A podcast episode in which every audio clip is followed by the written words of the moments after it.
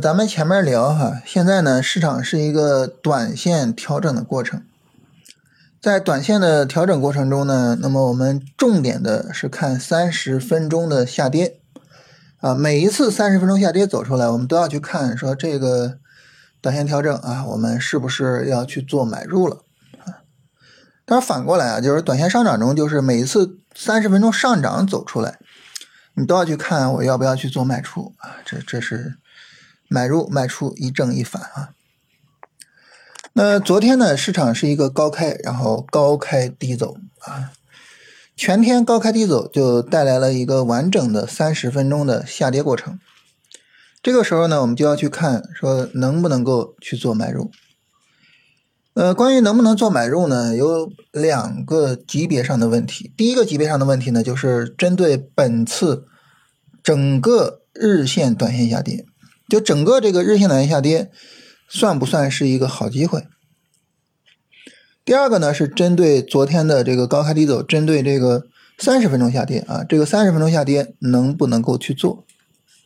啊，那我们聊一下这两个角度啊。首先呢，来聊第一个，就是整体的这个日线短线下跌，算不算是一个好机会？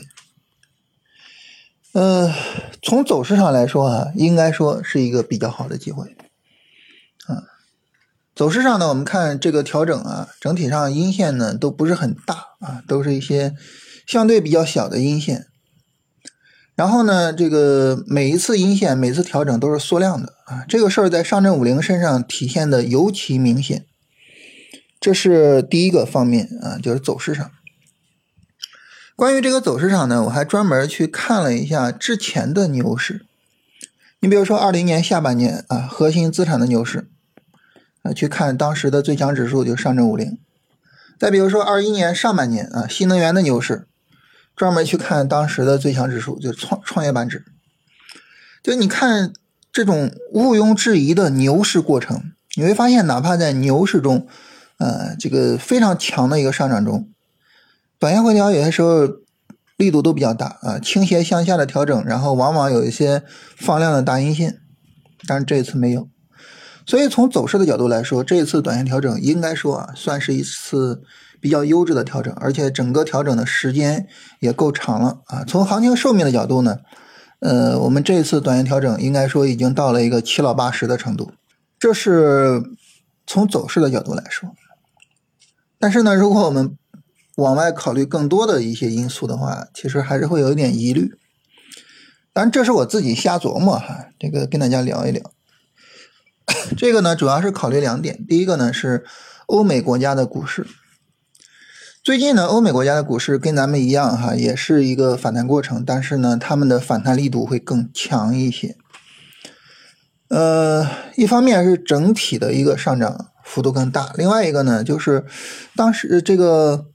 他们前两天跟我们一样，也是有一个调整啊，他们的调整幅度更小啊，然后呢，已经创了新高，就他们已经涨起来了，但是咱们不涨，这个呢是让人会有一点疑虑啊。如果他们涨起来，我们不涨，他们见顶了大跌，我们怎么办呢？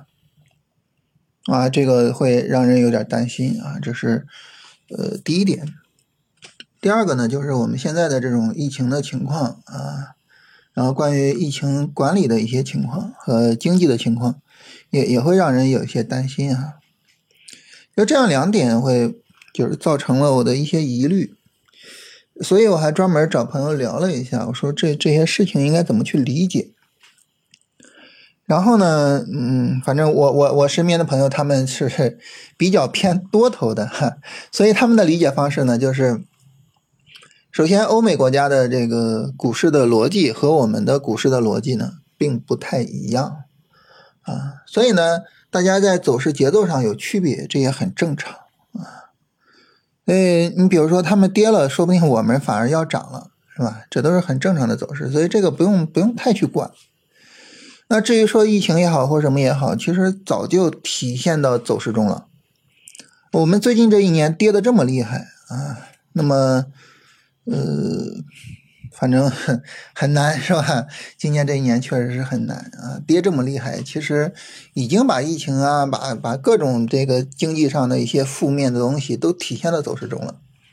其实如果说不是有这个疫情，不是有什么，很多股票跌不到现在这么低的价格，所以这个事儿呢也不用太担心啊。或者说呢，我们这么想，就是如果说市场真的重回两千八以下。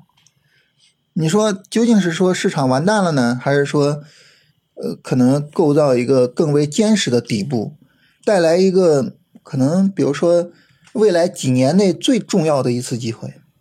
就这个事儿，你说你琢磨琢磨，你觉得哪个是对的呢？是吧？这个跟他们聊了一下之后啊，我我觉得就是整个就就比较的宽慰啊，比较能够接受这个东西了。这是我自己啊，就是一个转变过程啊。就是有些时候有什么想法跟朋友聊一聊，是吧？所以呢，就是从这次日线、短线来说，那我就准备就是该上就上啊，该做就做，该上仓位就上仓位。然后呢，波段持仓呢，该拿就拿啊，真回两千八也就认了。然后呢，我自己就特别充分的做了一下心理建设啊，因为市场如果重回两千八的话。那我自己的账户的净值肯定会创今年以来的新低啊，这个是肯定的。所以呢，也特别的做了一些心理建设啊。这个好，那就后面看市场怎么走了，是吧？就是结论就是该怎么做就怎么做了。那这是针对整个日线、短线下跌，我们对它的判断。那第二点呢，就是我们针对这个昨天的三十分钟下跌去进行讨论。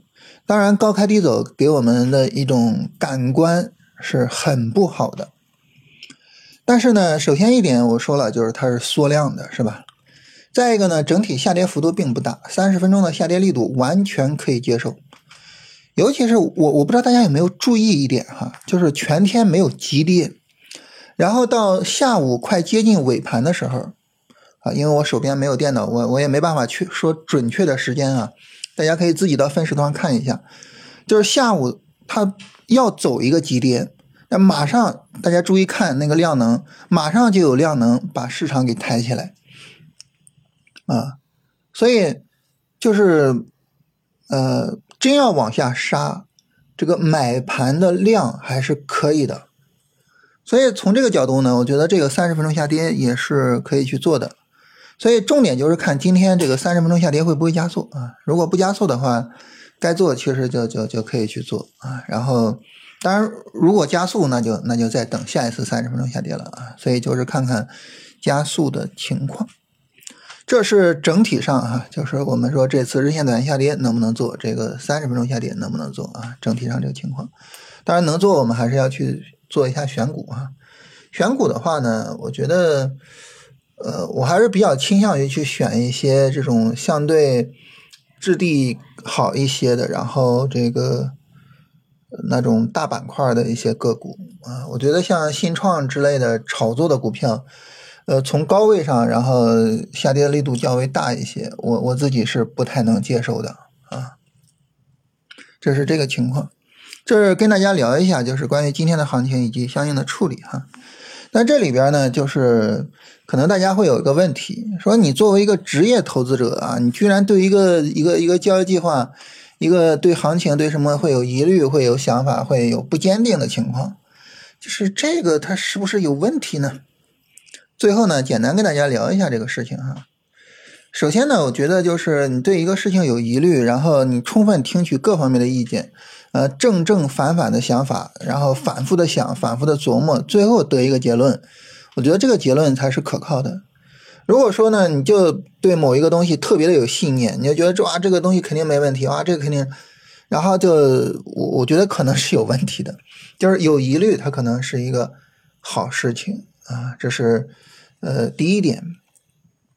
第二点呢，就是。每个人呢，知识储备不一样啊。像我请教的这这帮的朋友，他们有的可能宏观比较好一些，然后有的可能价投个股什么的好一些啊。大家看问题的角度不一样啊，可能不同的角度组合起来，更能够让我们看到这个事情的全貌。你对于我来说，那我就是看走势嘛。所以呢，我也就跟他们聊了一下我对走势的看法啊，也帮助他们补充了一下认知。所以我觉得朋友之间呢，起到这样一个认知互补的作用，这个还是很有意义的。我不知道咱们就是我跟你之间称不称得上朋友，但是我觉得我们也是可以去交流啊，就是大家有什么想法都可以在评论区我们去交流。嗯，很多时候呢，呃，我觉得我并不是因为啊对某一个东西的看法就是完全坚定啊，从一开始是这样，然后过程中是这样，到最后还是这样啊，完全坚定的去赚到钱，不是。我感觉我自己就是赚到钱的很多的决策都是反复琢磨、反复的思考，最后才下的定论，所以。就是这个东西，它本身就是一个逻辑思辨的过程，所以我觉得就是我们也可以更多有一些这方面的交流，好吧？我我们就聊这些吧。